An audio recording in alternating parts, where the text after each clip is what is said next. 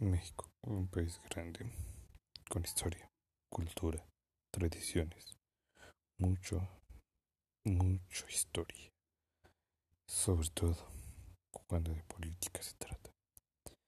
Pero muchos medios mencionan México es el segundo lugar más feliz del mundo. Pero la pregunta realmente es si eso es verídico, si es verdad. Parecer, no sabría decirlo. Tal vez muchos mexicanos ocultamos esa sonrisa. O mejor dicho, tenemos una sonrisa, pero detrás de esa hay algo impresionante. Muchas bandas musicales han hecho ver que México no es lo que es. México podrá ser rico, podrá ser, podrá ser todo pero nunca va a lograr una cima.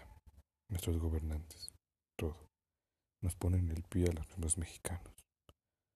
Nos ponen el pie para que nosotros no crezamos más. La educación, todo, todo está mal. ¿Desde cuándo México dejó de buscar sus libertades? Dejó de conformarse en ser esclavo. Dejó de, de conformarse en llamarse Nueva España para tener su independencia. ¿Dónde quedaron esos tiempos? Ahora, Simplemente nos conformamos con lo que tenemos y no buscamos más. No somos ambiciosos. Esto hablando de una clase media o pobres.